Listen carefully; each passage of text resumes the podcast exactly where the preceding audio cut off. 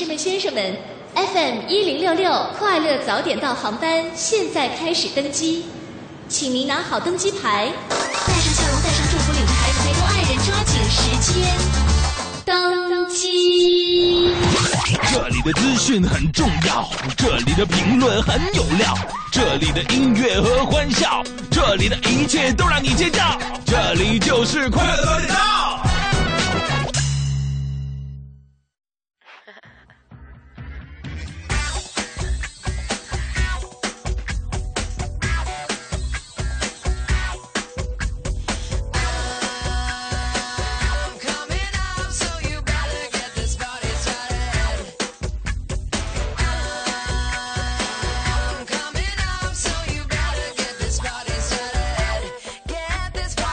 好，现在是北京时间七点零一分又三十六秒，欢迎您继续锁定 FM 一零六点六中央人民广播电台文艺之声，收听这一时段为您送上的快乐早点到。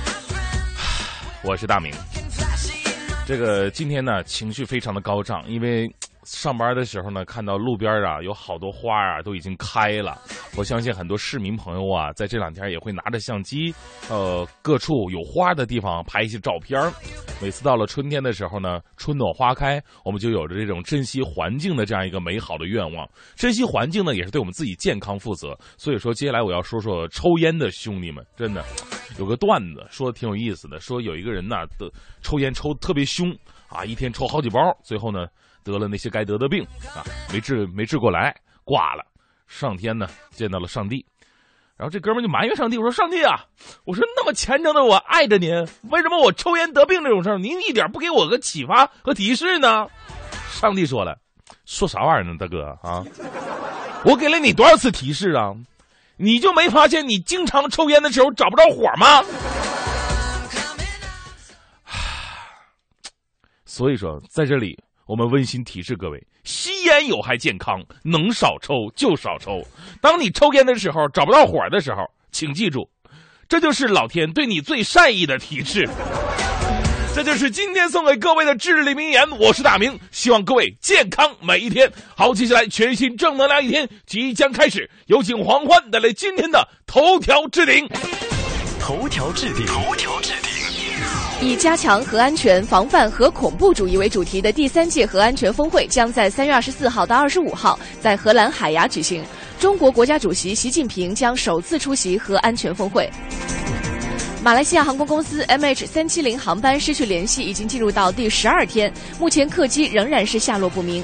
在新一轮的发布会上，马方否认该国成为恐怖袭击目标，对是否查出有可疑活动的人员也没有定论。昨天，大兴区委书记李长友在一个座谈会上透露，大兴区首都新机场工程将在下半年开始拆迁，涉及到几十个村，用于拆迁的资金不会低于两百个亿。昨天，财政部再一次发文扩大预决算公开范围，公开主体扩展到所有使用财政拨款的部门。三公经费公开当中，买车费用和公车运行费要单独列出，各地要在公开时间上保持一致，力争同一天内完成。俄罗斯总统普京十八号在克林姆林宫同克里米亚及塞瓦斯托波尔代表签署条约，允许克里米亚和塞瓦斯托波尔以联邦主体身份加入到俄罗斯联邦。今天凌晨，在欧冠八分之一决赛次回合比赛当中，皇家马德里队主场三比一战胜了德国球队沙尔克零四，晋级八强。同样在昨天出现的还有英超球队切尔西，他们在主场二比零拿下了对手加拉塔萨雷。北京时间七点零八分，回到我们的快乐早点到，各位好，我是大明。早上好，我是黄欢。哎呀，这个今天刚才说了，上班的时候啊，看到这个春暖花开的样子，真的是特别特别的开心。我就立马我准备在我的朋友圈发一张照片，说：“嗯，哎呀，春天来了，春天来了。”然后让我的春天还会远吗？那一类的。是是是，因为我觉得哈，平时跟朋友们的距离是比较远的，上班比较忙。我希望呢，借着春天来这个劲儿啊，能够找机会跟朋友多出去发发呃呃，不是 那个干嘛干嘛干嘛？看看一看春天，对对对对对。你你弄个那个户外的活动啊，烧烤啊，烧烤是啊。哎，你还别说啊，你说到这个和朋友发微信啊，就是在朋友圈里跟大家。家呼朋唤友哈。哎当然这个没有问题，但是近段时间啊，因为这个现象，所以有一些新的名词出现。我昨天晚上正好看一个报道的时候，特别有意思。他说现在呢出现了很多，比如说微情侣、微情侣，甚至还有微夫妻。微微情侣的意思就是说年龄还没到，就是、不是不是不是年龄的问题，啊就是比如说啊，嗯两个人照理来说，情侣可能会两个人手拉手，是吧？啊对对去踏青，啊呃，去看电影，去购物，哎聊天面对面的聊天儿，呃，嗯吃饭的时候可能聊一聊我今天遇到的好玩的事情。但是呢，微情侣是怎么样？可能我跟你坐着只有一尺的距离，哎，咱们两个关系，对对对，但是我我不跟你说话，我不跟你用语言上交流，我在微信上说，哎，你知道吗？今天我看见谁谁谁了，这就那个感觉特奇怪。他这个是包月用不完是吧？就是这种是微微情侣哈，包括哦微夫妻也是这样的。啊，所以说让我想起了一句话哈，以前有首歌唱的好，叫做“最远的你是我最近的爱”。就什么感觉呢？就类似于这个来自星星的你。你看这个杜敏俊跟千颂伊，其实虽然俩人隔得很远，嗯两个星球的，但是呢，那种彼此关怀、彼此挂念，恨不得就要见到对方，然后经常的在心灵有着沟通。哎，这就是最远的你是我最近的爱。但这种微情侣可能正好是反过来了，你就在我的身边，但是我要用最远的方式，我要通过网络。我可能这网络可以联系到地球另外的另外一端的人，我用这种方式我来联系最近的你。哎哎，这这有一种最远的你是我，呃最近的最近的你是我最远的爱。绕回来了。哎呀，所以今天我们在互动话题当中，嗯。就和大家一起来聊一聊啊，在你的生活当中是不是也有，比如说呃微同事，是不是、嗯。微情侣、微夫朋友。妻，对、嗯。微朋友这样的微事情？父母，哎呦。呵，微仇人。有没有这样的事情啊？嗯如果也有的话，说一说你们的微生活吧。哎，呃，好我，们的联系方式还是编辑微信到“快乐早点到一零六六”，或者关注主持人的微博“大明的微博 DJ 黄欢”。哎当然，今天节目当中呢，我们继续会为你送出一果生鲜独家为我们提供的价值一百三十八元的熟冻甜蟹。哎，好，接下来为您带来的是大明的新闻联播。最个性的新闻解读，最霸气的时事评论，语不惊人死不休，尽在大明的新闻联播。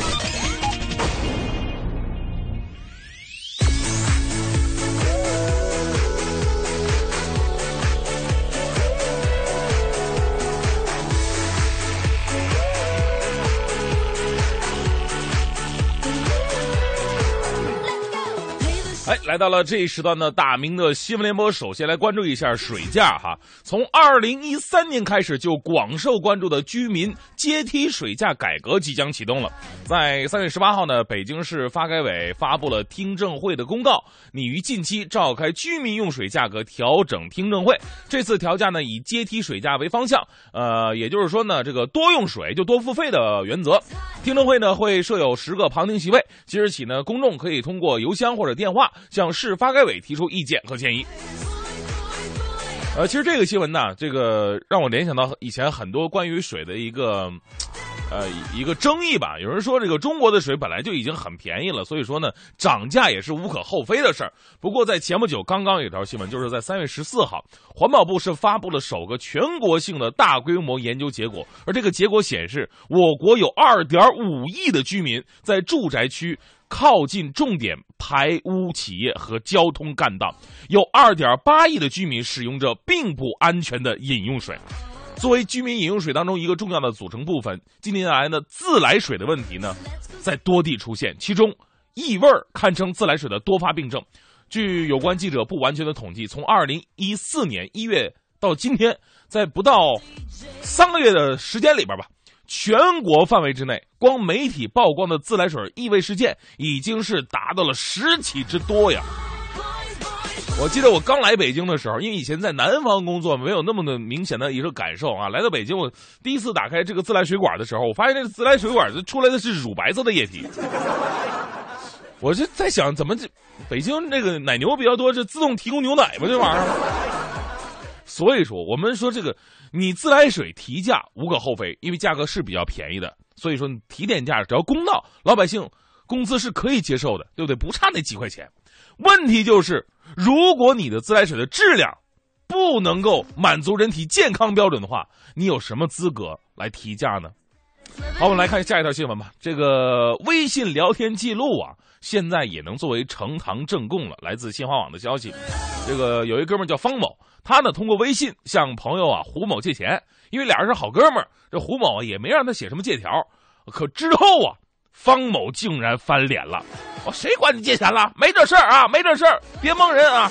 啊，还说这个，呃，是这个胡某啊，这是还他的钱，这是你以前欠给我的，所以说你上次给我那钱是你还给我的钱。结果令方某没有想到的是。这个胡某啊，还保存着两个人在微信上的聊天记录呢。最终呢，法院也是根据微信的这个聊天记录啊，认定了方某向胡某借钱的事实，判他还钱。以前呢，我们说这个。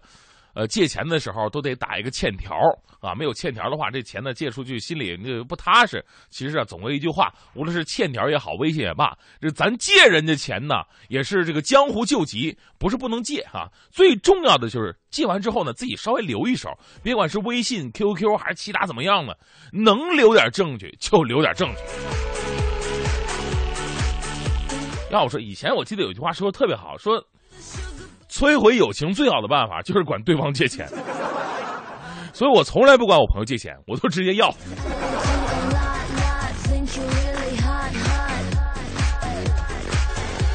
这个再来关注学校那点事儿吧，呃，这个来自楚天都市报的消息，日前呢，武汉有一个幼儿园的女生们吐槽了，说老师要求我们剪短头发。哎呀，你说女孩子嘛，爱美之心呐，这天生的，让爱美的女孩子们颇感委屈。这剪短头发怎么弄得长发飘飘啊？对不对？家长呢也觉得不妥，这都弄短头发了，那学校里跟机器人一样。我看我孩子留长头发多漂亮啊！但是老师也吐槽，老师有人家原因，说这孩子们呐，每次午睡醒来之后啊，都得给他们梳头啊。哎呀，这累死我们了！啊，彼此之间还比谁的好看，我们实在是忙不过来呀。我觉得呢，咱们忙不过来，可以有其他的方法来解决。但是你不能从这头发给连根拔除，这这就不对了，对不对？你把幼儿园的什么小朋友这头发都剪光了以后，你不知道的是幼儿园，不知道以为少年劳改所吗？幼儿劳改所呢？其实我的上学学生生涯呢，老师也会有这样的要求：男生呢不能留长头发，女女生的头发呢也不能什么过耳啊，垂肩那种更不更不可能了。所以那时候很多女生啊都想尽了办法啊，能多留点头发就多留点头发。到了高三的时候，你就可以看到了，哎呀，这个老师管的少了，这女生啊就恨不得把这头发一夜之间呢，就是忽如一夜春风来的那种。所以说，我觉得何必呢？最重要是一种引导哈。这个我们不反对长发飘飘的年代啊，我们最重要的是呢，呃，干净，对不对？然后呢，整齐，然后心灵美，这就可以了。唉，我我就是受受尽这方面的痛苦。我我觉得我上上学的时候有很多女生其实挺好看的，就因为老师规定的发型，唉，我就没忍就下手。好吧，我们再来看一条来自《长江日报》的消息。现在很多的学校啊，这个搞早恋呢，呃，比比皆是。那武汉呢，有一所高中的班主任为了遏制学生早恋，怎么办呢？连续四年在班上推行一个政策，叫做自选同桌。啊，就是自己选自己的同桌。他说呢，这样就能及时发现早恋的苗头。如果哪个女生，呃，哪个男生对女生有感觉、有兴趣的话，他一定会想方设法坐在女生旁边。所以说，这个政策推行之后，如果该男同学方圆五米之内有一个女同学出现的话，这很可能就是被怀疑的对象。我估计这样的结局呢，也就是男生在一起，女生在一起，这样能避除老师的怀疑。而学生们呢，说：“哎呀，老师这样非常民主啊，呃，我我不会去早恋的。”当然，我们也不否认有一些学生在说假话哈。这个老师遏制学生早恋方面呢，也确实有很多的妙招哈。但是一定要不要这个让学生们过度的敏感，对不对？那你不能否认现在。未必是同桌才会搞到一起。如果说到同桌的话，我对我的同桌真的特别特别的怀念。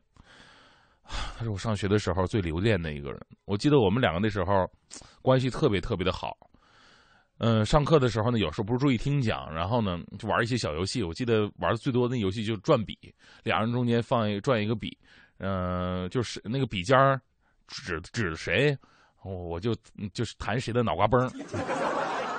然后呢？那时候都玩赖嘛，说笔转起来的时候，两个人都故意用手去挡，一不小心我两个手就碰到一起了。这时候两我两个脸都红了，都刻意回避对方的感觉。但是这多年之前的事儿了，现在想想，那种时光真的是一去不回了。我我已经长大了，而也的而他也做了别人的父亲，这种感觉太美妙。老师们都已想不猜不出问题的你，我也是偶然翻相片才想起同桌的你。谁娶了多愁善感的你？谁看了你的日记？谁把你的长发盘起？谁给你做的嫁衣？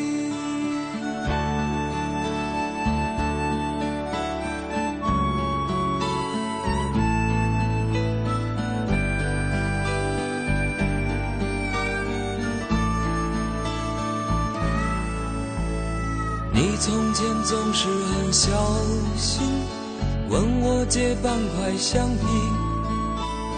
你也曾无意中说起，喜欢和我在一起。那时候天总是很蓝，日子总过得太慢。你总说毕业遥遥无期，转眼就各奔东西。谁遇到多愁善感的你？谁安慰爱哭的你？谁看了我给你写的信？谁把它丢在风？这一时段一零六六听天下，我们先来关注到的是新华社的消息：手机流量清零成为了现在消费者很关注的热点话题。有消费者诉诸法律，但是却败诉了。针对这一热点呢，中国消费者协会副会长、中国消费者权益保护法研究会副会长兼秘书长刘俊海教授就说了：“说流量清零呢是典型的霸王条款。”嗯，他还解释说了，生活当中啊，通常被消费者形象的称为霸王条款，就是法律所指的不公平格式条款。嗯流量清零之所以说是霸王条款，就是因为这种格式条款呢是由经营者事先拟定的，消费者呢是被迫同意的，嗯也没有举行个什么听证会啊等等等等，它违背了公平交易权的格式条款，同时呢也是企业单方签订的，单方面排除了消费者的条款。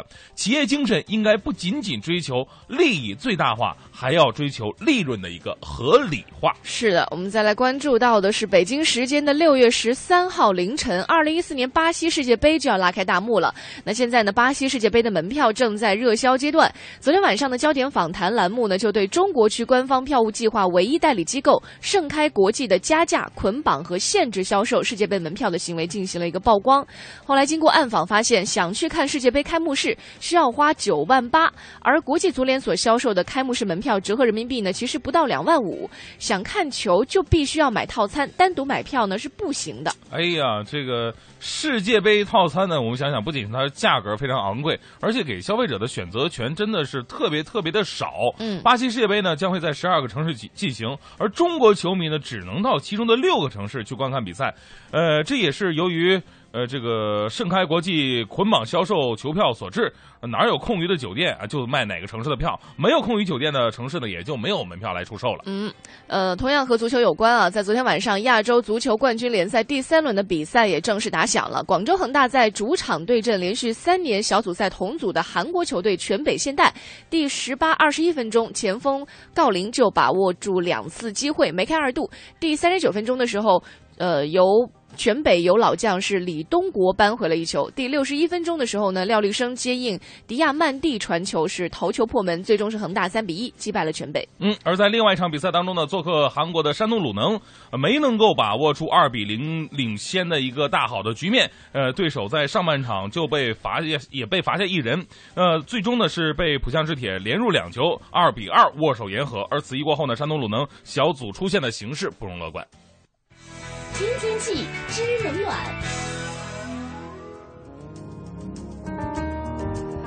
北京今天白天是阴天，西部、北部呢会有阵雨转晴，微风转北风三四级。到了晚上是晴天，北风四五见六级，最低气温五度，最高气温十摄氏度。当前的实时温度呢是六摄氏度。呃，近段时间北方地区会出现扬沙或者浮尘的天气，其实昨天我们已经感觉到了。那我们在路上的话，最好是不要在广告牌和老树下面来逗留。在强大风力的作用下，这些安装不牢的广告牌或者是根基不太稳的老树，容易倒塌或者断裂，危及到我们路上行人的生命安全。还提醒我们路上的行人朋友一定要注意自己行车安全了。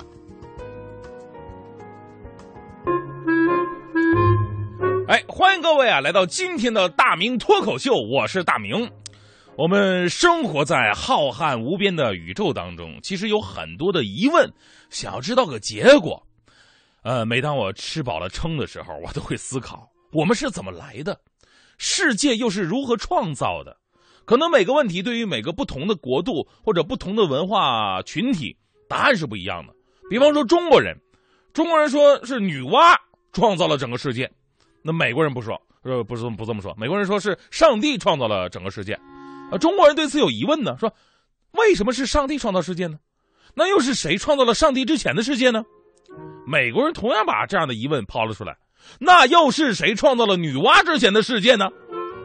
而就当大家伙争论不休的时候，旁边的韩国人给出了历史性的答案：不是我们韩国人吗？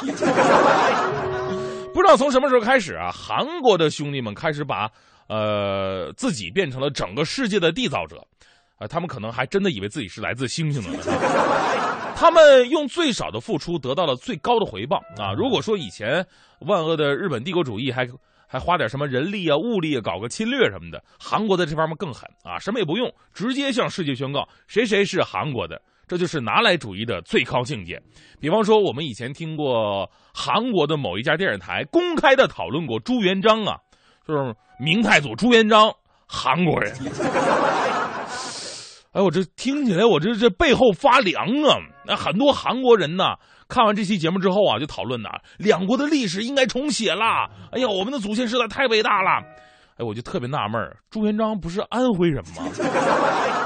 再说朱元璋，人家是有名的形象比较差呀，啊，长得那那模样，你们韩国人不都应该是长腿大欧巴吗？是不是？其实啊，关于谁谁谁是韩国人的一些传闻呢，由来已久了。这几年听过特别特别多夸张的，比方说，美国游泳运动员菲尔普斯是韩国人，因为内陆马里兰州出生的菲尔普斯之所以能够水上运动有这么高的天赋，正是祖先的基因使然。这还不是最夸张的，最夸张是来自打篮球的姚明，姚明是韩国人后代。呃，我估计他们的理由可能是因为姚明是单眼皮吧。往上追溯，孔子、李时珍都是韩国人。国外的很多哥们也没有幸免，比方说那时候还在任的美国总统布什啊，据说布什也是韩国人。你说这个韩国人太厉害了，一句话把美国直接占领了。当然了，以上这些传闻呢，后来都被证实了啊，这都是假新闻，人家韩国人没这么说过。只是韩国呀，在与中国的文化遗产争斗当中，国人失败后的一种发泄而已。但是说到这个文化遗产呢，那韩国确实是做的比较霸道。比方说，最近比较火的一件事儿，就是韩国人正准备将火炕技术申请为世界文化遗产。而韩国媒体报道啊，说拥有火炕生产技术的中国，很有可能会成为韩国申遗的最主要障碍。为了抢占先机，他们必须加快申遗速度。这条新闻呢，让很多中国人纳闷儿，说：“哎，不对呀。”我们中国北方人民盘腿上了这么多年的炕了啊，没想到我们上的居然是个进口货啊！这个韩国人抢到中国人的炕头上来了，你们问过赵四儿、刘能和谢广坤了吗？不光如此，在刚刚结束不久的索契冬奥会的闭幕式上，韩国人还展示了活字印刷，并宣称他们才是活字印刷的老祖宗。韩国的欧巴们，你们到底是要闹哪样啊？其实呢，我们呢，具体事例具体分析一下。韩国人的火炕，他们称之为温突，英文的名字叫做 Ando。那这种火炕跟中国北方的地炕啊，都是利用灶坑着火啊，用坑道引导热量给室内来取暖的。呃，不过呢，跟中国的火炕不太一样，韩国的这个炕啊，它是地炕啊，就是加热整个地面，有点像地热，你躺上去就直接在地上睡觉了。而中国北方的火炕呢是半炕，它一般是沿着墙或者这个窗户垒起来的。呃，你要是把这个鞋脱了以后盘腿上去啊，上炕的标准化流程，您可以参考国内著名的爱情偶像剧《乡村爱情》。所以说呢，两者稍微有点区别，但是归根到底呢，呃，基本还是类似的。但至于是谁发明的，可能时间性更有说服力吧。呃，比方说这个关于韩式暖炕的起源。现在比较流行的说法是起源在三国时代。根据《旧唐书·东夷高丽传》记载啊，这个高丽人越冬啊是呃冬月皆作长炕，夏燃温火以取浴，这就是跟今天的火炕是一样的构造了。但这咱们是这么认为的，韩国人不这么认。韩国人认为了说你们按照中国的文献来确定我们民族文化的历史，这是不对的。他们宣称。说他们在五千年前，甚至是在石器时代就已经有火炕了。我觉得这个有点扯淡了啊！石器时代，石器时，你们那顶多算是铁板烧。我跟你说，你要说石锅拌饭是石器时代，我相信一点。把石头加热睡石头上面，这是那个时候很多人类共同的做法，那不能叫炕，懂吗？再说了，照你这种说法，中国的足球都可以申遗了，因为我们有蹴鞠啊。但是把足球当成毽子那么踢，那是足球吗？扯远了哈。那中国的火炕大概是在什么时候出现的呢？这个还真的没有特别确切的说法。目前我们能够找到的资料啊，是在《诗经》里边，《诗经·小雅》。有着“抗火约制”的句子，但是呢，写的比较含糊，我们只能推测它近似于火炕。比较靠谱的例子呢，是在二零零六年，在河北省徐水县的黑山遗址发发掘出了一处西汉时期的火炕遗迹，距今两千多年了，这是比较靠谱的。其实说了这么多呀，对于这个火炕到底是谁的杰作，我们还不能妄下结论。我们只能说，这是在遥远的古代，北方人，尤其是东北亚一带的人，抵御寒冷的一个共同的方式。不过，咱们说回来啊，说点重点，这个事儿的重中之重啊，还真的不是在于谁发明的，重要的是大家伙得明白一点：为什么韩国人这么喜欢抢文化遗产？抢文化遗产是能赚钱的呀！韩国对于民族文化的保护和利用，在亚洲乃至世界上。都相当领先，这里边商机不断呢。韩国一年四季都有各种的节庆活动，老百姓呢对各种的村俗活动啊喜闻乐见，保持的非常好。到了一九九八年，韩国正式把文化产业视为韩国二十一世纪经济支柱产业呀。在韩国人的眼中，这恰恰是最有回报率的一种投资。咱们就说这火炕吧，韩国人士就说了，说如果暖炕技术成为世界文化遗产，那么，呃，地热采暖的独创性和优越性将会广为人知，这对相关产业的扩大出口和未来发展大有好处。所以这个时候，我们应该反思一下自己，人家提到火炕的时候可能会觉得骄傲，而我们之前一直提到火炕，你家睡炕上吗？侮辱谁呢？啊，对不对？我们提到火炕，立马想到的就是乡村爱情啊，啊，恨不得摆脱的一干二净。但是韩国人却把火炕当成了自己的文化，而且一点不耽误他们宣传长腿欧巴。同样是炕，一个上成了谢广坤，一个上成了都敏俊。归根到底，是我们自己太不重视自己的文化产业保护了。比方说，在在前些年吧，国内几个城市。呃，在端午发源地这些问题上面争得面红耳赤，有的说是纪念伍子胥，有的说是纪念屈原，有的说是在苏州，有的说是在湖南。但是韩国那边已经把韩国江陵端午祭申遗成功了，人国人开始愤怒啊，这不是强盗行为吗？我们不能否认啊，端午祭脱胎于端午节，但韩国人由此延伸出自己的一套文化系统，而我们呢？连纪念谁的意见都不能统一，自己人还分成几个派别打嘴仗呢？都想着增加本地的旅游商机，有谁会去想这个东西对整个民族的一个意义呢？所以在这里，我们要反倒感谢一下这些韩国人，他们就像个鞭子，要不是他们一遍一遍霸道的申遗，我们还真的不会重视自己的传统文化。你看现在中国的那些传统节日吧，哈，哪个不被过成了情人节？是不是？所有的节日项目就是吃饭、购物、泡酒吧，连清明节都这样啊！我们好多人都会说，哟，明年清明节呀，晚上去哪庆祝一下？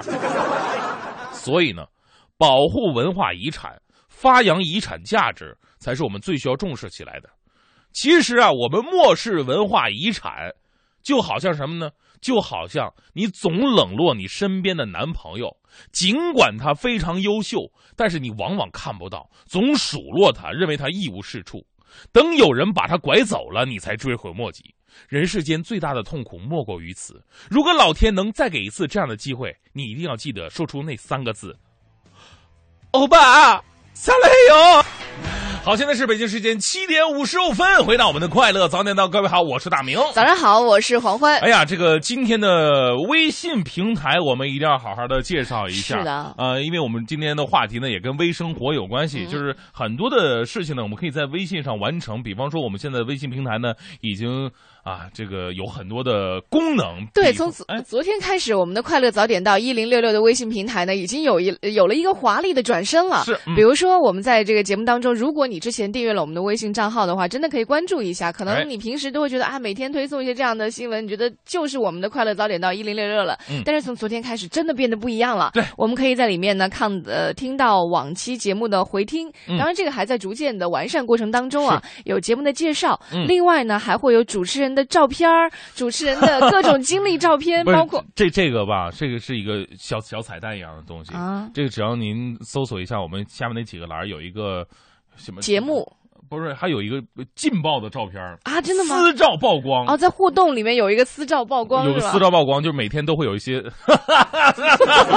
的照片什么样的叫哈哈哈哈的照片？就是只可意会不可言传的照片儿 好啊吧，我看看今天的照片是什么。这个这个今天的照片是昨天咱们在开会的时候一个、哦一个合影，但是我们这个合影都不是什么正经正经合影的，什么合影？明明就你的脸已经占了整个屏幕的一半啊，那没有办法嘛。幅员辽阔是吧？总之还有很多新的这个板块嗯都会在我们的快乐早点到一零六六的新的微信平台当中来呈现哎。而且还有很多的这个实用的服务信息、小贴士在里边儿。比方说，您可以查一下，您如果想这个坐飞机的话啊，对对违章也可以查，然后航班动态也都可以查。呃，总之，希望呢，各位就是哪怕节目结束之后。打开我们的微信平台都可以帮助到您，我们就像是冤魂呃，不是那个，反正总之就是我在你左右。太恐怖了，你这个。我们希望能够嗯提供一些更多的服务，为你的生活是实实在在的添一些料。嗯当然，你对于我们的微信啊，对于我们的节目有什么建议或者意见的话，也可以通过微信或者微博来告诉我们。哎呃，微信呢是快乐早点到一零六六，微博是大明的微博或者是 DJ 黄欢。哎，今天的话题说的是微生活，你有微朋友吗？或者说您跟您的情侣是微情侣？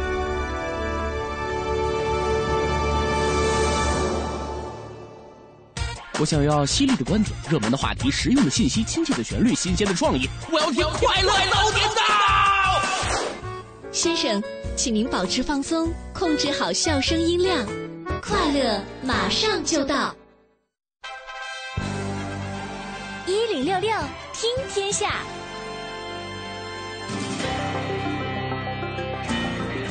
这一时间段一零六六听天下，我们来关注一下北京城的事儿。嗯根据北京市政协昨天发布的一项调查显示，说现在的中学男生啊，上肢力量普遍偏弱，上肢锻炼比较少，力量差呢，导致身体的形态形成了上窄下宽这样一种态势。那为了增强上肢力量的锻炼，市教委相关负责人说了，说今年呢，咱们北京市会为所有中小学配齐单双杠，单双杠呢会重返到中小学的校园当中了。哎，是这个单双杠啊，是在我们上学的年代啊，必须要有的一个基础设施。啊但是老师一般不愿意让我们去玩那个东西。相对于像篮球啊、足球啊，这个单双杠的受伤几率可能会大一点。哦你要是把这个胳膊抻了，这倒是小事儿。经常有孩子啊，就是喜欢在上面来个滚翻什么的呀。哎，这我就翻啊，你还会翻？我会翻，真的会翻。穿裙子吗？我们我们说说上臂力量这回事儿行不行？哎呦我天哪，你真的会翻啊！我真的我太厉害，我我真的我一百会翻我一我一个都翻不了，因为我下次我教你。我可能人长得比较高嘛，不像你这样的，就是重心点会比较单一一点你可。以用高一点的单单双杠，真的可以的。翻过之后，你的那个肩颈特别的舒服。是吗？其实我我是觉得哈，有的时候学校呢应该鼓励孩子去做一些就是勇敢的事情。我觉得这个事情呢，只要你掌握了技巧以后呢，你是可以去完成一些动作的，嗯而不是说这个学校为了怕孩子受伤，然后就把一些项目啊设施给取消掉。其实我们说这个孩子的上肢力量比较弱呢，也经常是跟很多孩子上课听讲也有关系。你说你天天往那一坐，体育课本来就少，然后体育课还经常被取消，这孩子肯定是。就办公室屁股嘛，就是特别 特别的大，然后上肢呢又特别特别的小。我们嗯每天手上的工作就是拿背书包、拿笔什么的。对对对嗯，呃，之前不是有个报道嘛，就是说如果我们的这个肌肉啊，或者说这个四肢不动的话，有可能导致未来人类的发展。像现在啊，人类嗯基本上有个拇指、食指，嚯，你看划手机啊，嗯对不对？拇指你夹筷子的时候，拇指配合一下，是就等等，你就能够就够用了。所以以后人类的手可能是拇指、食指是正常的，然后哦另外的那三根手指就萎缩不了。不可能不可能！我跟你说啊，就是小拇指和无名指萎缩，我相信啊。你鼠标手知道吗？三根手指，大拇指、食指和中指。中指也要吗？中指鼠标手嘛，哦对不对？对对对对对所以人现在打鼠标玩鼠标，这三个手指会越来越多。然后你会发现一个动物跟它特别像，什么？你见过忍者神龟吗？就是这三根手指。太可怕了！就一几百年之后，人类都变成忍者神龟的样子了啊！我们再来看一下，接下来有一个新闻啊，是从呃是从明天开始，就是本周四啊，嗯铁路部门会对部分旅客列车末段空闲的卧铺实行一个优惠票价了，涉及到全国范围内一共有五百五十六列旅客列车，优惠票段呢是涵盖出呃进出京北京的八十列非动车组列车。哎，说如果这个你有这个出行计划的话呢，也可以来关注一下这条新闻啊。嗯，呃，可以选择坐卧铺啊，舒服一点来出行。对，我们可以给大家举个例子哈，嗯比如说从德州到北京的这个 K 四幺二次列车吧，全程是三百多公里，硬座票呢是五十三块五。那实行折扣优惠之后，这个硬座票就由原来的呃，硬卧票，哦硬卧票呢嗯就是由原来的一百零七块五降到了八十五。也就是说它只比硬座贵了三30十来三十一块五毛钱，哦，嗯对对对对对，。还是比较合合划划算的啊。对对对，那其他的这个各趟优惠列车的短途软卧、硬卧票价具体优惠金额，基本上都是在几块钱到几十块钱之间来浮动，大家可以考虑一下。是，接下来我们再来关注一下，昨天上午呢，北京市政协举办的新闻发布会，也是发布了本市中小学生体质健康状况的一个调研报告。呃，报告显示啊，近年来北京中小学生健康水平啊呈逐渐下滑的趋势，这个肥胖率啊、近视眼率啊也逐渐的增加。肥胖和视力问题呢，突出的这个调研报告显示啊，从零九年到一三年，肥胖检出率持续增长，郊区学生的肥胖检出率呢呈上升的一个趋势，视力不良也算是高居不下的一个指标了。其中呢，女生视力不良明显要高于男生，而中学生呢还要高于小学生，城区学生高于郊区学生。嗯呃，要买房子的朋友可以关注接下来这个新闻啊，是在昨天的时候，国家统计局发布了七十个大中城市房地产价格变动情况。那这个报告呢，当时就是显示说，在二月份的时候，北京商品房价、二手住宅价格是环比涨幅持平的。呃，在二手住宅当中，和上个月相比，环比涨幅增加了零点一个百分点，同比涨幅下降了二点五个百分点。这其实让我想起了昨天我们播报的一个新闻，就是在北京某一个房开。啊、这个好像是打拿出了比预期预售价格要低出三千三块钱的。这样一个价格在卖房子，导致了很多人的一个哄抢哈。我们在说，一直在怀疑说这个北京的房价什么时候能降哈？咱们可能不一定说这个北京全面这个房价会是什么什么什么降到什么一个点。然后我我我比较担心的是什么呢？就是说如果降速过快的话，我刚买完房子啊，很多的朋友说我刚买完房子，你第二天给我降了三千。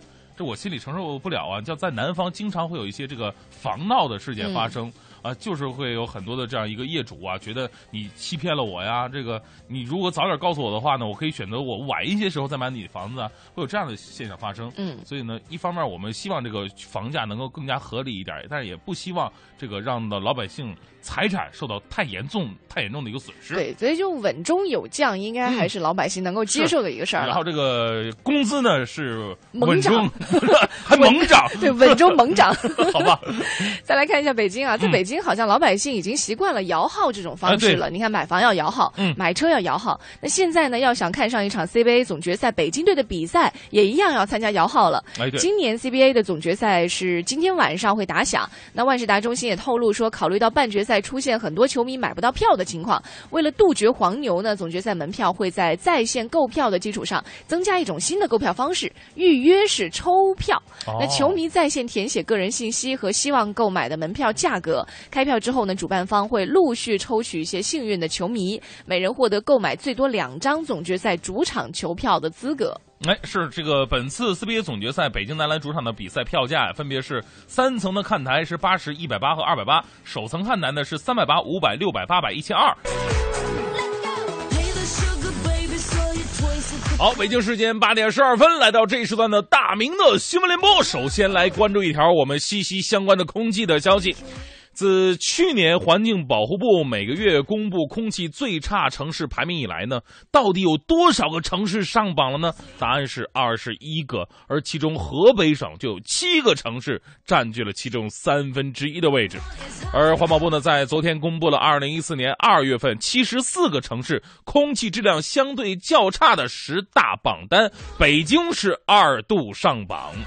这个有相关媒体啊，在昨天梳理了一三年、一四年环保部公布的历次重点区域和七十四个城市空气质量状况之后，发现目前在我国呀，除了华南以外的地区都出现过空气质量最差的城市。其实呢，提到这个空气质量的问题，很多的时候我们都会归咎为这个汽车啊。当然了，这是一个非常重要的一个原因，但是呢，我们也应该把这个更多的目光撒向你，比方说，呃，能不能够这个铁腕治污啊？呃，一些企业呀，这个大量的污染呐，或者说，哎，不过前不久已经开出了呃第一起第一个这个今年的第一个企业的罚单了。我们也希望呢，在这个有奖有罚的基础之上呢，能够查清污染源，然后呢，做到有目标的去治理。呃，当然今年呃在去年开始已经针对空气呢有两种这个奖罚了哈，一种呢奖那就是一百个亿。啊，罚呢就是提头来见，我们看一看这个结果到底能不能够令我们满意吧。好，再来说一个轻松、快乐、开心的小事儿吧。呃，来自《安徽晚报》的消息，事儿不大。呃，十五号的晚上吧，这个合肥有一个二十六岁的小青年小许，他驾驶着一辆别克轿车，带着老父亲呢，俩人来到一家酒店跟朋友吃饭。这个饭后呢，这个小许就喝了点酒，啊，这个觉得自己没什么事儿，我开车开车。但是爸爸毕竟是爸爸呀，啊，担心孩子出事儿。就不让孩子开车，这孩子可能仗点酒劲，觉得自己没什么事儿，没事儿，爸，我来，我来。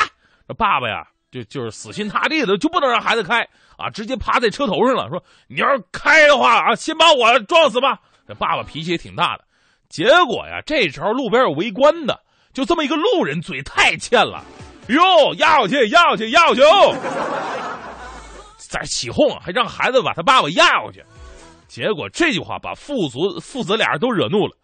这个小许也下车了，爸爸也从车头下来了，围着这个路人就一顿海扁。这种围观起哄、看热闹不嫌事儿大的人，早就该被揍一顿了。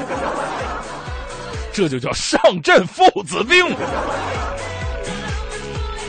说到驾驶，咱们一定要做到这个喝酒不开车，开车不喝酒。但是在驾驶方面呢，还有很多不能做的事儿。比方说，按照规定，驾驶证在被交警部门暂扣期间，驾驶人是不能够驾驶机动车辆的。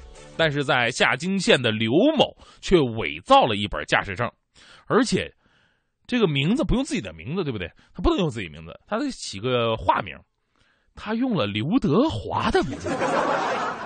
可惜啊，明星的名字没有给他带来好运，而且还带来了一些厄运。在一次交通事故当中，冒牌的刘德华现出原形，在民警的追问之下，民警一看，你叫什么？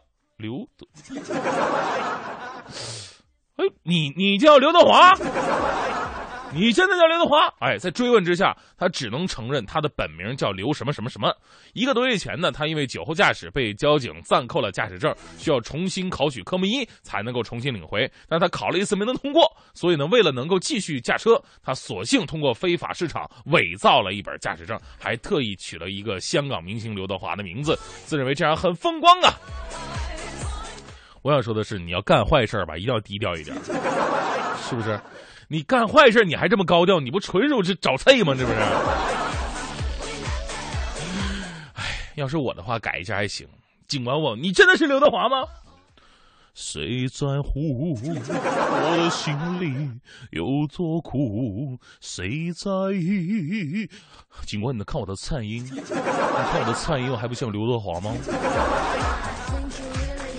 再来关注一条来自福州晚报的消息啊！为了让这个母亲呢晚年过得并不孤单，呃，来自福建农林大学的老师啊，每周日晚上都会带着自己年迈的母亲，哎，来旁听自己给同学们上课。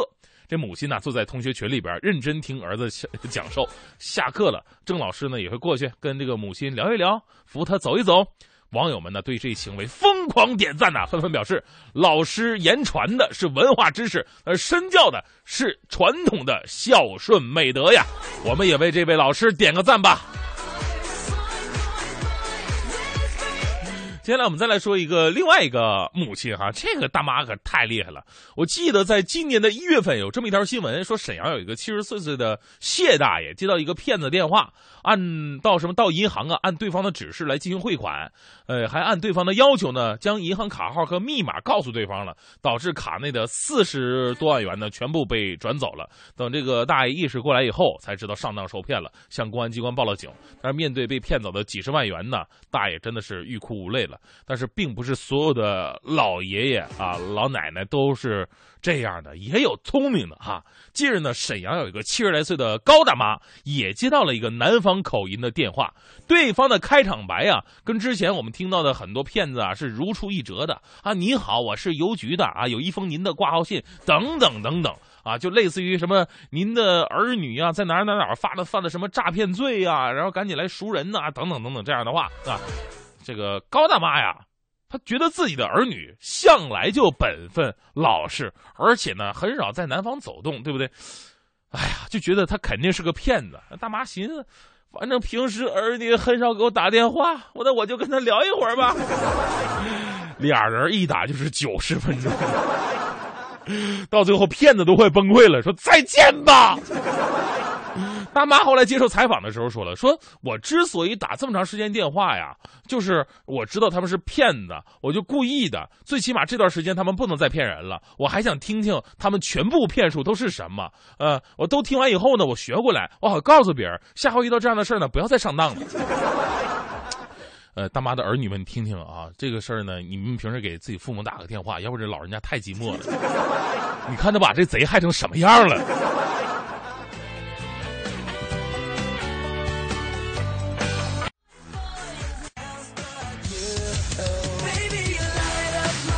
好，现在是北京时间八点二十六分，回到我们的快乐早点到。今天跟各位的互动话题呢，说的是我们的微生活，尤其呢是那些最近的人，现在变成了我们最远的爱。跟同事啊，跟同学交流啊，明明是就是在面前，还得用微信呢，是怎么怎么样的？还有一种状况，我跟你说特别有意思，就是现在很多的这样一个女孩子是特别的有心机呀。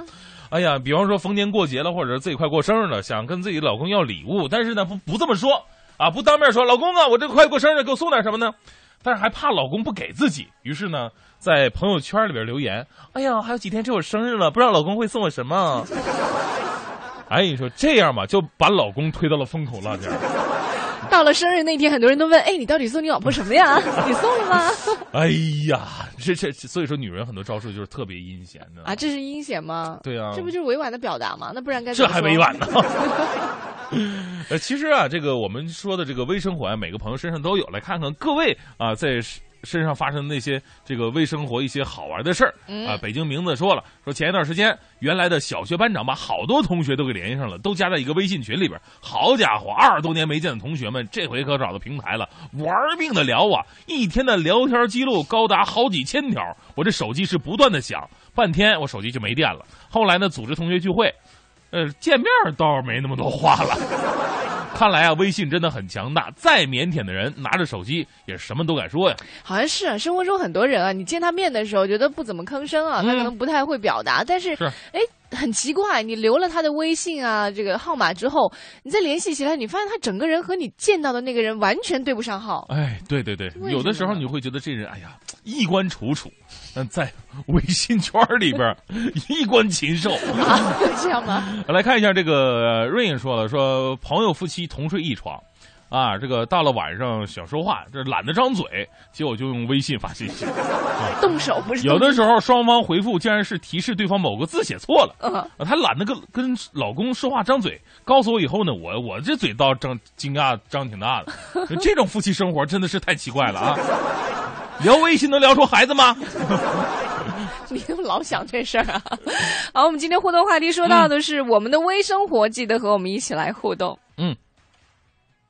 中国建设银行前沿开放式资产组合理财产品，工作日实时生。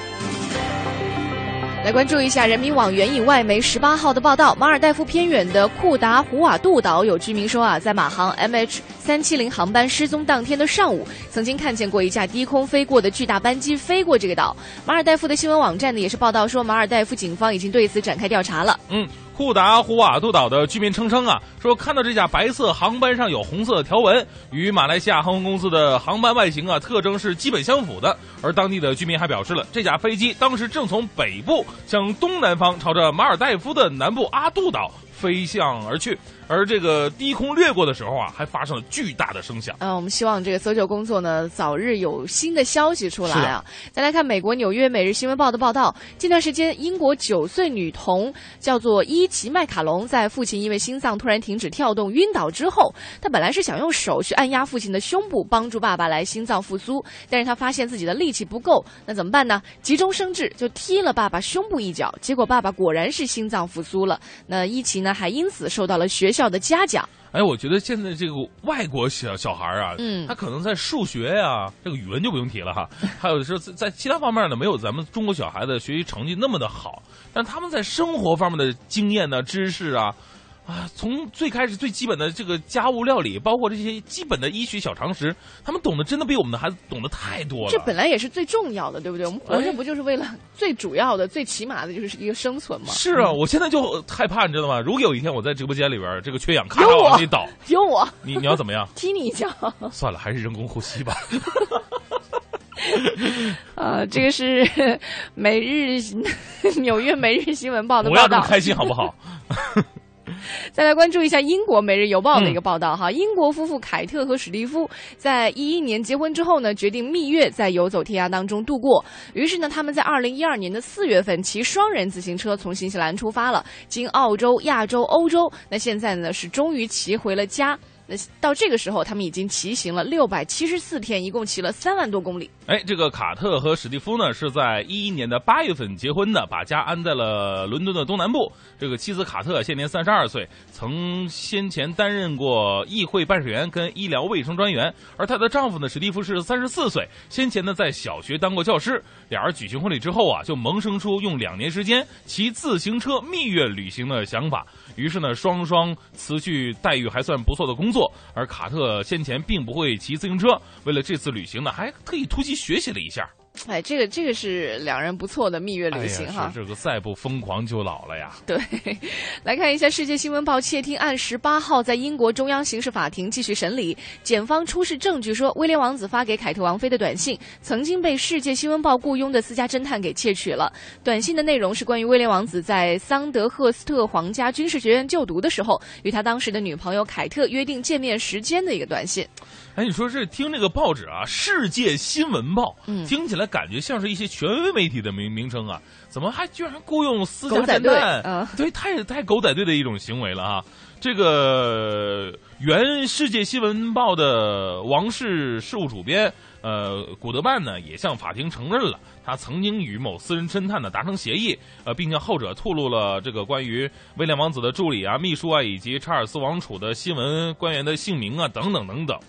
呃，而且据说每周还要给这个私家侦探五百英镑的酬劳，用于窃听哈呃威廉王子和哈利王子身边工作人员的电话。哎，你说何必呢？连人家跟自己女朋友聊个天、见个面都不放过呀！嗯，这种苟且之事让人觉得非常的痛恨啊。嗯，在澳大利亚，鲨鱼袭击游客的惨剧啊是时有发生，但是悉尼附近的海滩十七号却是发生了一宗奇闻，有游客在海边冲浪期间撞到了一条海豚，导致潜水衣撕裂、盆骨受伤，入院治疗了。嗯，据悉呢，这名伤者二十七岁，他上午在悉尼以南二百五十公里一个海滩的深水区冲浪，他趴在这个冲浪板上，随着海浪起伏，迎面突然出现一条巨大的海豚，来闪避不及啊，就跟海豚撞上了。他被救上岸之后啊，呃，经过初步治疗，在然后由直升机送往医院。嗯，这个有海豚专家表示，海豚的体重啊，一般是在四百斤左右，啊。这个男子和海豚相撞的时候产生的冲力非常的大，以至于该男子的潜水衣都撕裂了，海豚也难以幸免，估计也受了点擦伤啊。就是和重量大的。撞的话，连衣服都会撕裂，这个画面我倒觉得挺挺意外的。但是其实如果在海洋环境当中，大家可以这样的和平相处，就当然了。如果发生这种身体受伤，是自然是不好的。如果是不受伤，大家可以比如说人游人的是吧，鱼游鱼的，大家在一块儿见面之后擦身而过，打个招呼，那挺好的一种生存状态。应该这样，被海豚撞完以后吧，立马倒那不起。哎呀，不行了。哎呀，碰瓷儿是吧？对啊，抱着海豚不让走。哎呀，害人太恐怖了！以后海豚见着人还得避着走了。美国微软公司的 XP 系统呢，定在四月八号停止服务支持了。这是全球大多数自动提款机遭遇黑客和病毒攻击的风险也是陡增。那现在呢，还是有微软公司的高层也说话了，说黑客使用 Win 七 Win 八的安全更新攻击视创 XP 的可能性呢是百分之百。嗯。这个根据研究机构网络市场份额公司数据啊，全球大约有百分之四十的个人电脑仍然在使用视窗 XP 系统。那除了个人电脑之外呢，这一系统同样支持 ATM、医疗设备、还有工业控制系统以及用于信用卡的某些硬件的设备，影响还是非常广泛的。嗯，还是美国的事儿啊，在美华人持续一个多月的联合抗争、请愿、示威和抵制活动，终于是奏效了。当地时间的十七号，美国加利福尼亚州一项涉嫌歧视包括美国华人子女在。在内的亚裔平等就学权利的法案终于被废弃了。美国华文媒体呢，也是在今天报道说，说它是一次足以写入史册的胜利。嗯，是的，这项激怒美国加州华人和亚裔的法案呢。及加州宪法第五条修正案，此次修正案呢将会允许加州公立中小学和大学基于性别、肤色、种族、国籍等因素，对任何人或者团体做出合法的歧视或者优惠的待遇。那此修正案呢将不仅适用于学校招生，也适用于呃适用于这个就业和承包。其实我觉得这个非常重要。为什么亚裔人就要被歧视呢？对不对？你们不要忘了，是韩国人创造的世界。听天气知冷暖。刚刚我们又再次听到了这个和催眠有关的节目预告，是在三月二十一号的时候，我们的快乐早点到将会请到一位这个催眠专家吧，来到我们的节目当中，为你揭开催眠到底有多神秘的这样一个面纱。跟你说，今天下了节目之后，我们这个欢姐将会奔赴到催眠的路上啊，就是现场体验一下这个被催眠到底是什么样的感觉。哎，据小道消息说，这个催眠以后啊，这个人呢很可能会被受到这种控制。就是人家问你什么问题，他都会毫无保留的说出来。好紧张哎，那么多秘密，身高啊，体重啊，对不对？然后以前谈过几个男朋友啊，哎呀，数不过来了，怎么办呢？多啊，这也就是凑桌麻将嘛，对不对？哎呦，都待会儿要和大家。替大家吧，去到这个呃工作室去感受一下。哎，呃，具体的内容呢，我看哈，酌情在微博上和大家一起来分享一下吧。啊，今天我们的互动话题说到的就是关于微生活，微信给我们的生活真的带来了一些改变。你看现在出现了一些新名词，叫微情侣啊、微夫妻啊、微朋友、微同事等等等等。来看看你的生活当中有没有一些呃这个因为微信而改变的，或者说增加的一些有趣的事情。来看一下，凝结于心说了，我跟媳妇儿闹。别扭的时候啊，我通常是直接出去冷静冷静，然后呢用微信跟媳妇儿俩人理论，文字吵架，几百条信息过后，问题解决，我再回家跟媳妇儿和好了。主要是没电了吧？事儿解决了。我觉得呢，这个文字吵架是非常好的一种吵架方式，因为你在打字的时候呢，你的情绪会慢慢的平复。对对你，因为你要是很多话就是恶语都是脱口而出的。对。哎哎，我身边还真有这样的人，他们就是两夫妻是约定好的，就是两个人如果不高不高兴，对对方嗯。有意见、或者有不满的话呢，都是通过文字，你或者是用笔写在纸上，或者是发微信啊、短信、email 这样的来解决。如果是我对他有赞美的话，一定不要用文字，一定是要用语言，在他面哦。前告诉他，或者你打电话告诉他啊，这件事情你做的有多好，我有多爱你，哎，两人可好了。所以说呢，这个有的时候我们发现还是有点规律在里面的哈。嗯当然了，有的时候吵架，这个如果气气真大的话，用文字在这吵架的话，有时候容易把手机摔了。我怎么打字这么慢？手机怎么这么不好使？这太急了也！再来看一下，嗯，还有这个清水悠扬说，我微信跟 QQ 都有一个叫做董事会的群，哦里面董事们都是我们的家人，姑姑、叔叔、弟弟、妹妹，全家们都到齐了。因为我们呢有在国内的，有在国外的啊，国内呢还分布在什么天津呐、北京、杭州啊，所以这个群呢是我们最常用的联系方式。好的哈。哎，对对对，这就把是最远的你变成我最近的爱了。真好。嗯你看，有的时候可能跟大姑打了电话，二姑又忽略了。你看这样，有的时候说个家里的事儿啊，在群里一说，大家全家人都知道了。哎，是，呃，来看一下这个还有哪儿去了？呃，之前还有朋友说，在上面，呃、说到了我们关于微信对于生活的一些改变的事情，你看 是吧呃？是说过了。哦，我看小女人的啊，嗯，说这个我们同事之间也有一个微信群，因为我们是做电销的，领导呢不让我们说话，然后我们就在微信里边说领导的坏话，啊哎，我们这聊得特别开心。有一次我们大家都笑了，领导问我们笑什么，我说啊，不知道啊。这微信真的是帮助了我们。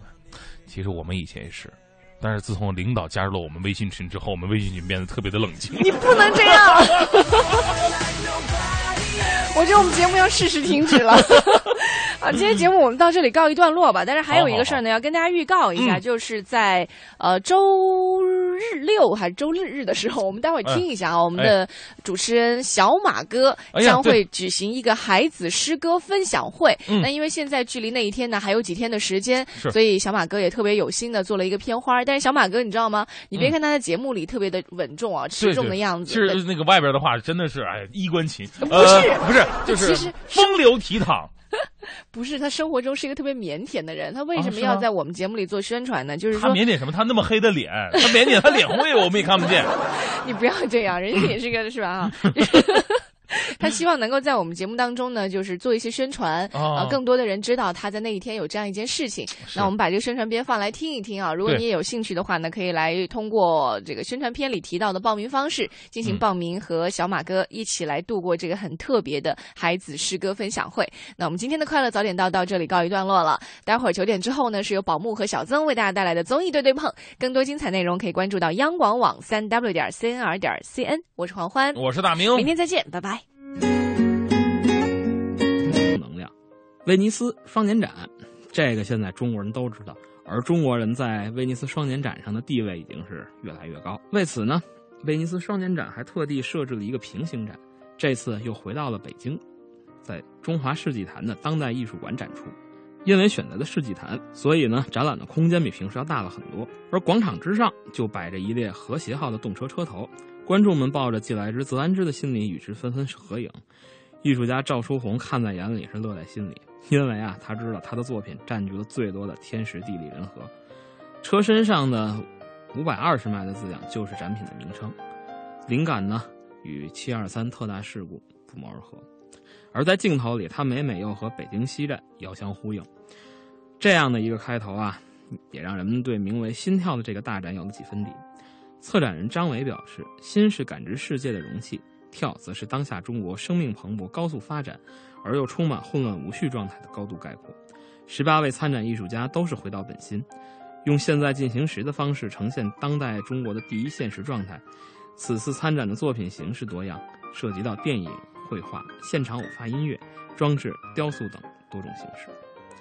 其中呢，绝大部分去年都曾在威尼斯与大家见面，比如说那辆和谐号。而除了某些人不可抗力者的，都搬到了北京。比如说，当时那六百个用机器现磨现做的山东热馒头，大部分呢已经就着黄酒、咸菜进了艺术家和观众的口。不过，剩余下来的也回到了北京。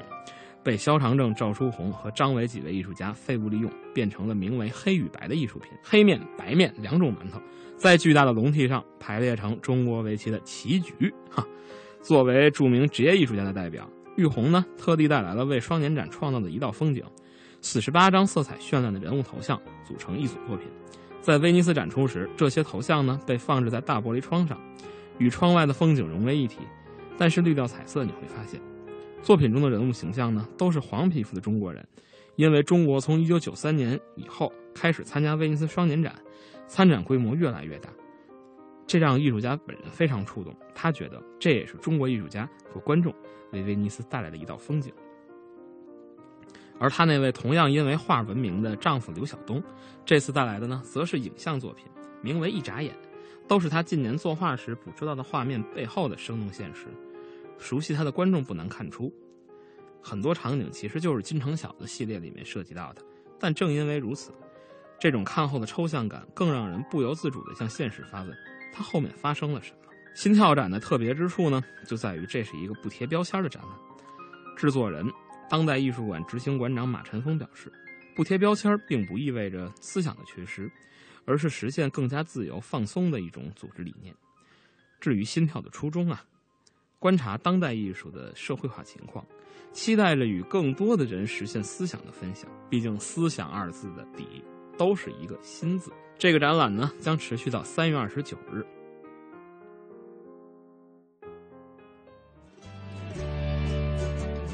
好的，要不要揭晓答案了？哎，我还正想要跟大家分享一下他说的那个展览呢。OK OK，对，那个展览的地点是在这个中华世纪坛啊，感兴趣的朋友可以去看一下这个威尼斯的这个平行展。那么回到今天的话题上来啊，这个在你脑海当中印象最深刻的日剧是哪一部？对我影响最深的，当然不让是在这个剧里有我的男神也有我的女神，同时他所传递的那个故事给了我那么多正向的能量，那么那么 happy 的《一吻定情》。恶作剧之吻。对他，《恶作剧之吻》是这个漫画的名称，嗯，然后也有人这么译啊，又名《一吻定情》，加油晴子啊，是一九九六年的时候朝日电视台出品，改编自多田薰的同名漫画人气作品《淘气小亲亲》，嗯，由世纪末的美少年博元崇，这个有印象吗？没有，没有，国民美少女佐藤蓝子主演，哎，佐藤其实特别可爱，你知道，嗯，他演的那个人就是眼睛很大，嗯，然后呢，这个嘴巴比眼睛大。啊啊！嘴巴比眼睛大啊，然后呢，耳朵比嘴巴大，嗓门比耳朵还要大的这么一个女生，你就其实你在看到她之前，你就很难想象这样也能算得上是美女吗？然后我第一眼见她的时候，我觉得哦，外星人。但是她在别的剧集里也有这么人称呼她。嗯。但你看到她那个神经大条，我跟你说，二千完全赶不上她。是吗？她就是最早的那种二货女神的原型吧，在我脑海当中，特别特别的招人喜欢。然后是因为有。遵循漫画原著的这样一个这个形象，因为我没看原著了，我是看的那个连续剧。因为当时就说佐藤蓝子是日本的国民美少女嘛，对我当时吓一大跳，我说。这样也算国民美少女吗？因为你知道日剧里头都是很女神范儿的嘛，哈，很多这个女一号都长得很柔美，她恰恰不是那种，嗯，她的五官都是大大的，但是个子也是非常的高挑，就身材非常的棒，一级棒，嗯，然后她喜欢的就是男神博彦崇。啊，这个不知道的女生，我建议你们大家回去都搜一下，当年的博彦崇啊，真的是，但是其实我第一眼见博彦崇的时候，我没有爱上他，我觉得他长得好女气啊，哎，我要，但仔细看了一下，仔细看了一下以后，真的觉得。哎呀，太帅了！而在现在啊，你搜这个《恶作剧之吻》，你搜这个《一吻定情》的话，可能都已经搜到的都是翻拍版了。但是在我心中，永远最经典的是他们这个零六年版。好，轩轩已经把佐藤的照片找到了，是不是？嘴巴比眼睛大，眼睛好大，耳朵比嘴巴还要大，超可爱的佐藤男子。就他喜欢的入江直树是这个。是男神嘛？就学习也是第一第一名的，然后学校的第二名松本粒子就好喜欢他，然后学校的男的第二名就总是在喜欢那个粒子。男的第二名，你知道他名字特别逗，叫渡边淳一。渡边淳一啊，这个名字我比较熟悉，我不知道为什么。渡边淳一是日本的一个著名的文学家啊，这正好名字是重叠了。但是在那个剧里头，第二名永远痴迷这个粒子的第二名就叫渡边淳一。哦，哎呀，我要掉到我的回忆中了。今天在结束的时候，必须要放一下这个《一吻定情》的主题曲。来吧。啊，来自 Speedy 的 Steady。Speedy 是日本的一个少女组合，十几岁就出道，也是因为演唱了这部剧集的主题曲，一下子红爆了啊！那个时候我还买过他们的专辑，也是认真的学习过这首歌。最重要的是，我在推放这首歌的时候，好像穿越回到了十几年前，因为我在高中是我们学校的 广播站播音员抓的时候紧时。间吧，来不及放了。我就给大家放过这首歌，好，作为今天的结尾送给大家。好的，今天节目结束之后呢，不要走开，FM 一零六点六，文艺之声还有更多精彩的节目内容跟大家一起分享。大家如果有了解更多的精彩内容，也可以来关注央广网三 w 点 cnr 点 cn。在整点过后是戴戴为您主持的乐坛新生》啊，我是盛轩。我是小昭啊，让我回到十几岁在学校的广播电台给大家放这首歌的时光。